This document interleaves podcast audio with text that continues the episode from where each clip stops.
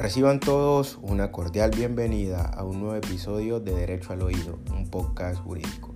Nuestro tema el día de hoy es la sentencia 174 de 2002, la cual es acerca de la responsabilidad médica en la amputación de la pierna de un menor. Sean ustedes bienvenidos.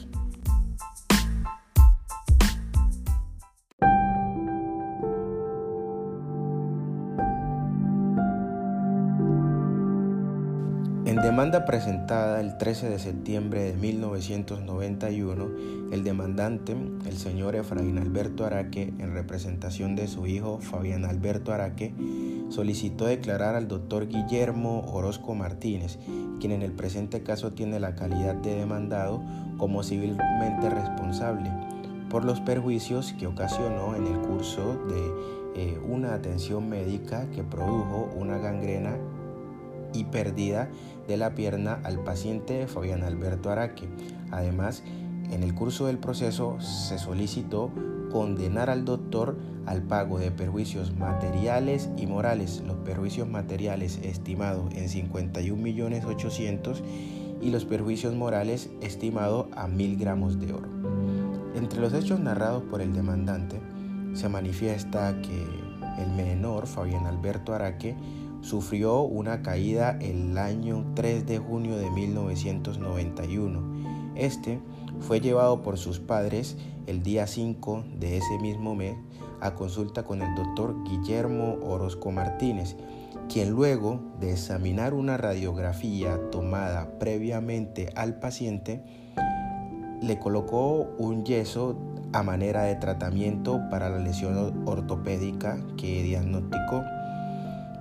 Minutos después, aún en el consultorio, notando que el pie enyesado adquiría una coloración oscura,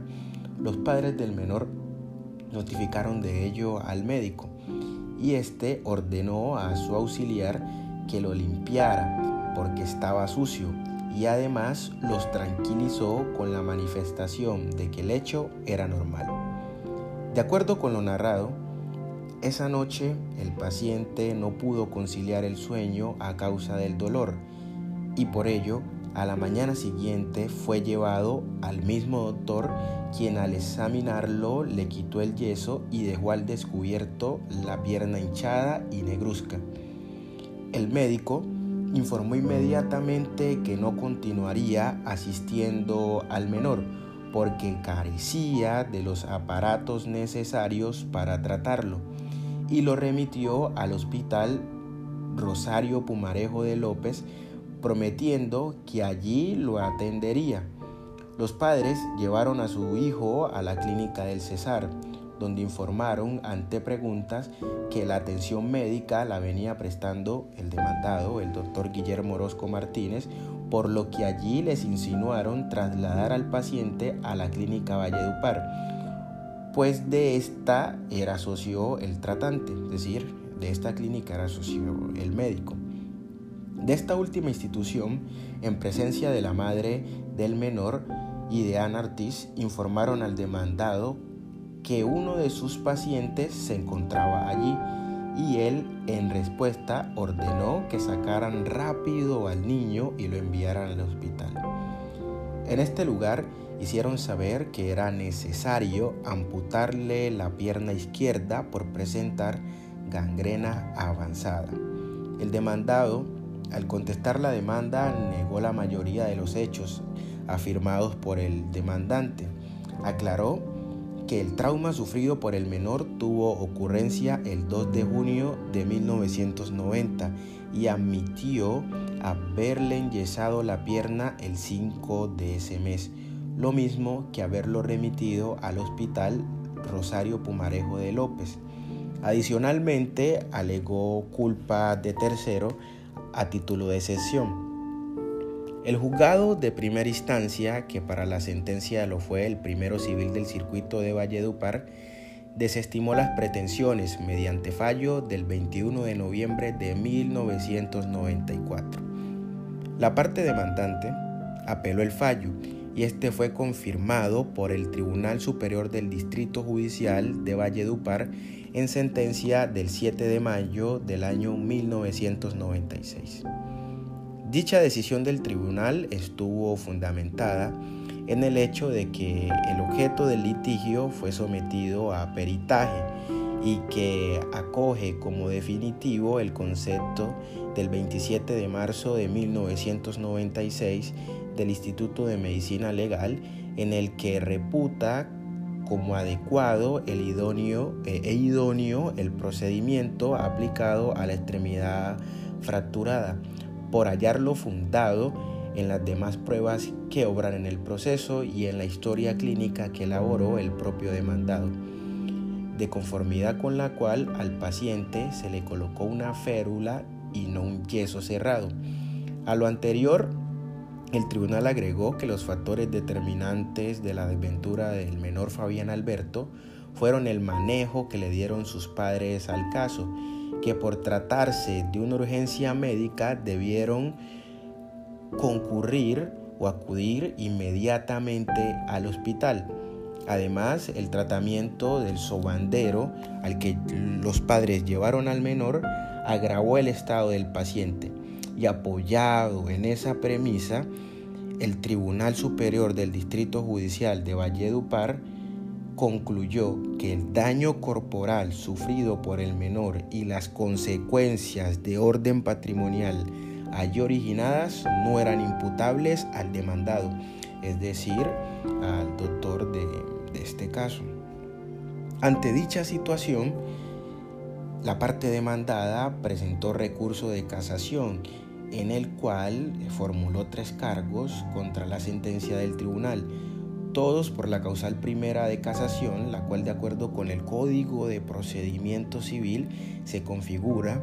cuando la sentencia es violatoria de una norma de derecho sustancial por falta de aplicación, por aplicación indebida o por interpretación errónea. Dichos cargos fueron analizados por la Sala de Casación Civil de la Corte Suprema de Justicia, la cual manifestó que de acuerdo con las pruebas del proceso, el estado de salud del paciente al momento en que fue atendido inicialmente por el demandado revestía especial delicadeza porque presentaba un edema pronunciado y síndrome compartimental, tal como se desprendió además de la declaración de parte del demandado, el cual aseveró que el edema llegaba hasta más o menos la rodilla y que la pierna tenía una fractura y estaba haciendo un síndrome de compartimiento, por lo que era preciso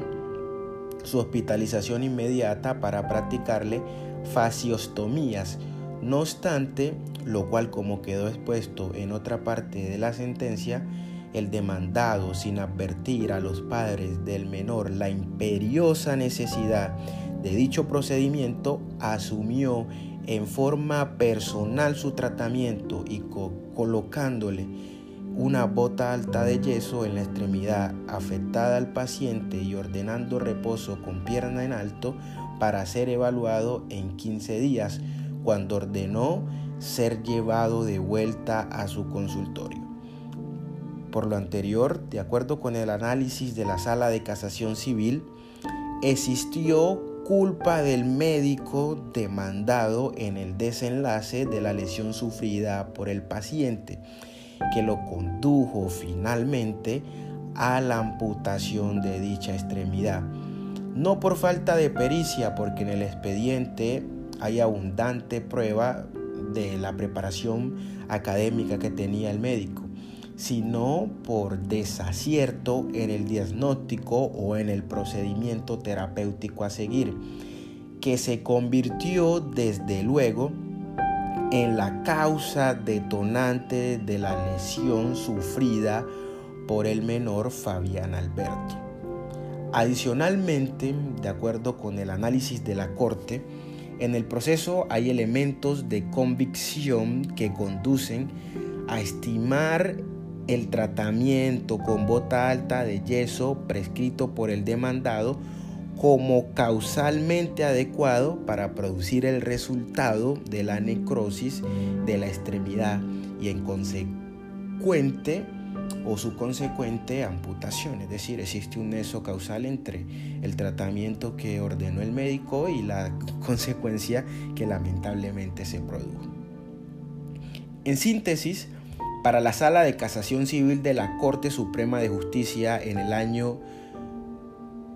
2002, el tratamiento ordenado por el demandado constituyó causa adecuada de la producción del daño, por lo que en la parte decisoria de la sentencia procedió a casar dicha sentencia del 7 de mayo de 1996 que, dictó la Sala Civil del Tribunal Superior del Distrito Judicial de Valledupar. Cabe resaltar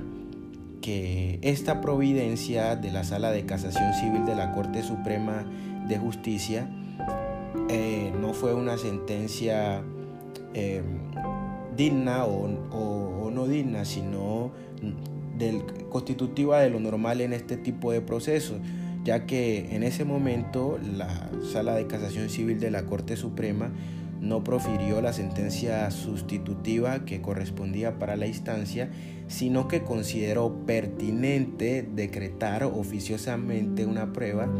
que consistió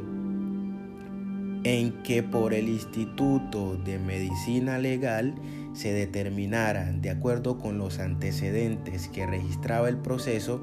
el costo monetario indispensable para restablecer la función del miembro amputado al paciente Fabián Alberto Araquesuta, incluyendo en ese monto el valor de las prótesis que el caso requería, así como las sumas que fueran necesarias para su efectiva rehabilitación física y psíquica. Siendo consecuentes con dicha decisión de la Sala de Casación Civil de la Corte Suprema de Justicia, el 15 de octubre del año 2004, la Sala de Casación Civil de la misma Corte profirió sentencia sustitutiva en la cual efectivamente revocó la, la, sentencia de primera instancia y declaró responsable al demandado, al doctor Guillermo Orozco Martínez, y lo condenó a pagar a favor del demandante a título de perjuicios materiales la suma de 51 millones 800 y por perjuicios morales la suma de 15 millones. Bueno, eh, el anterior claramente es un caso de responsabilidad médica, producto de la equivocación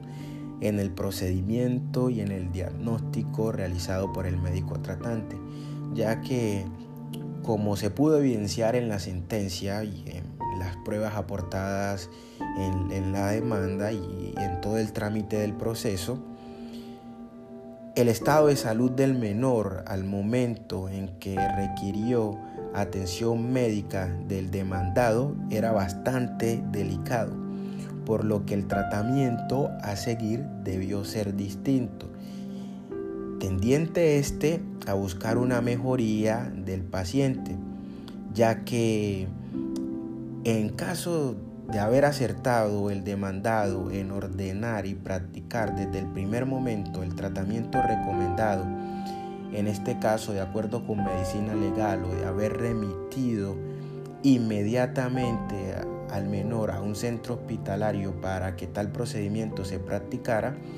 el lamentable desenlace a juzgar por el contenido de la experticia de medicina legal se hubiera controlado. Con esto damos por terminado un nuevo episodio de Derecho al Oído. En la descripción les dejaré el link completo de la sentencia. Muchas gracias y no olviden seguirnos en nuestras redes sociales, en Instagram como arroba derecho al oído y en Facebook como derecho al oído.